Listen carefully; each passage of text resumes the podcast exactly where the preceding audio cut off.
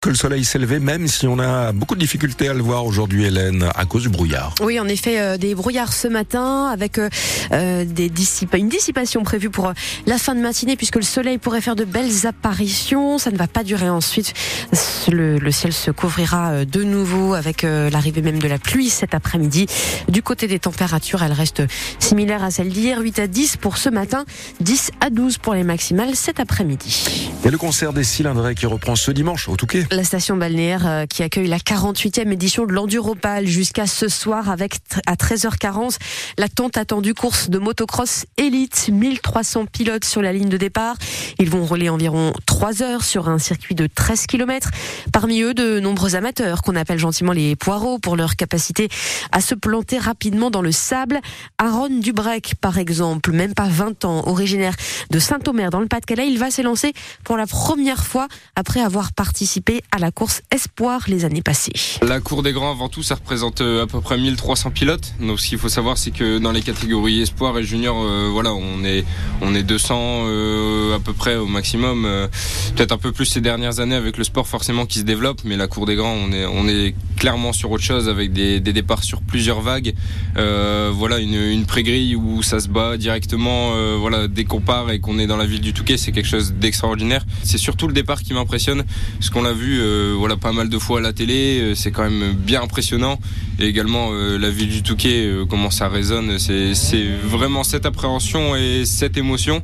Je suis au milieu des 1300 pilotes et à 19 ans, il va falloir que, que je me dépasse pour pouvoir sortir devant, on l'espère. Je m'attends quelque chose d'énorme avec beaucoup d'émotions. ça c'est sûr, ça va être ça va être costaud comme course. Et à ses côtés, il y aura son papa Frédéric et aussi de nombreux professionnels, dont une dizaine de favoris, notamment le Britannique Todd Kellett qui a gagné l'an dernier, ou encore le Belge Cyril Genot, malgré un genou euh, abîmé. Et qu'il soit pro ou amateur, les pilotes ont tous rendez-vous au même endroit en cas de pépin technique ou de chute, direction le parc cassé dont Cédric Wadi est le responsable. On est vraiment le, malheureusement le, les derniers à accueillir les, les concurrents malheureux de la, de la course. Vous faites psy parfois, j'imagine? Alors peut-être pas psy, mais euh, on essaie d'être sympa avec eux et ils nous le rendent bien aussi. Il y a pas quand même pas mal de casses qui peuvent, qui peuvent intervenir. Alors ça peut aller euh, de la petite casse à la panne d'essence en passant par la, par la casse, casse moteur. Une année, on a dû passer les 200 motos.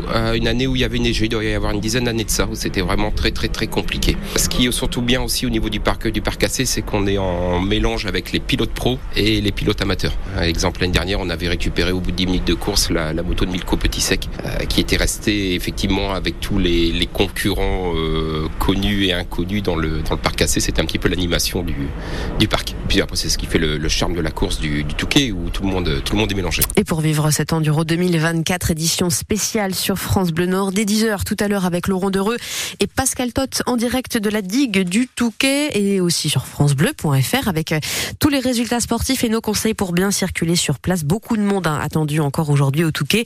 600 000 personnes sur tout le week-end. 8h33, environ 200 policiers municipaux rassemblés hier, place de la République à Lille. Des fonctionnaires en grève au niveau national pour dénoncer l'élargissement de leur mission sans évolution de statut ni de rémunération. Acte 3 d'une mobilisation qui a débuté en novembre avec une grève des procès-verbaux. Mathis Tropini était sur place pour recueillir leur colère au micro La priorité, c'est déjà l'intégration de la prime police dans le calcul de la retraite. Mais aussi la bonification quinquennale. Par exemple, la police nationale, ils ont une bonification quinquennale, c'est-à-dire euh, ils gagnent un an tous les cinq ans pour leur retraite. Donc ça permettrait d'avoir des trimestres supplémentaires et une retraite plus conséquente. Alors, depuis 2015, forcément, depuis les attentats terroristes, la police municipale a été beaucoup plus impliquée dans l'ensemble du territoire.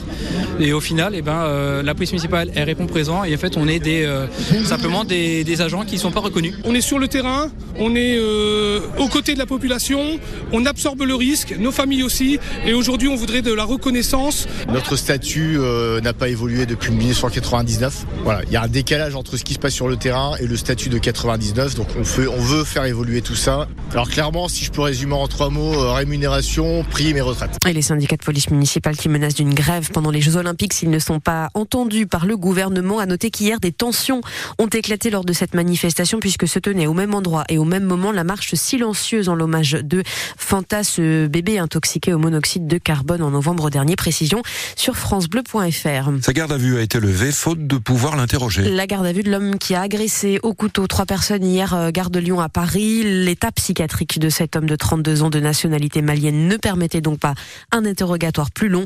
L'un des trois blessés est toujours dans un état critique. Ce dimanche 4 février, c'est la journée mondiale de lutte contre le cancer, une maladie en forte progression en France. Le nombre de cas a doublé en plus de 30 ans avec 400 000 nouveaux cas diagnostiqués chaque année. Il faut notamment améliorer le nombre de dépistages. Xavier Bertrand a bien l'intention d'être candidat à la présidentielle de 2027. C'est ce qu'assure le président de la région Hauts-de-France dans une interview au journal Ouest France. Xavier Bertrand euh, qui s'était fait battre en 2022 au premier tour de la primaire de la droite par Éric euh, Ciotti et Valérie Pécresse. Les footballeurs lensois ramènent 3 points de Nantes avec leur euh, victoire 1 à 0 hier soir en 20e journée de Ligue 1. Le RC Lens qui grimpe provisoirement à la sixième place du classement juste derrière le LOSC qui joue à domicile à 15h face à Clermont. Et puis en, Ligue de toujours en foot, nouvelle défaite de Valenciennes 1 à 0 contre Concarneau. Dunkerque en revanche s'est imposé face à Saint-Etienne, score final 1 à 0.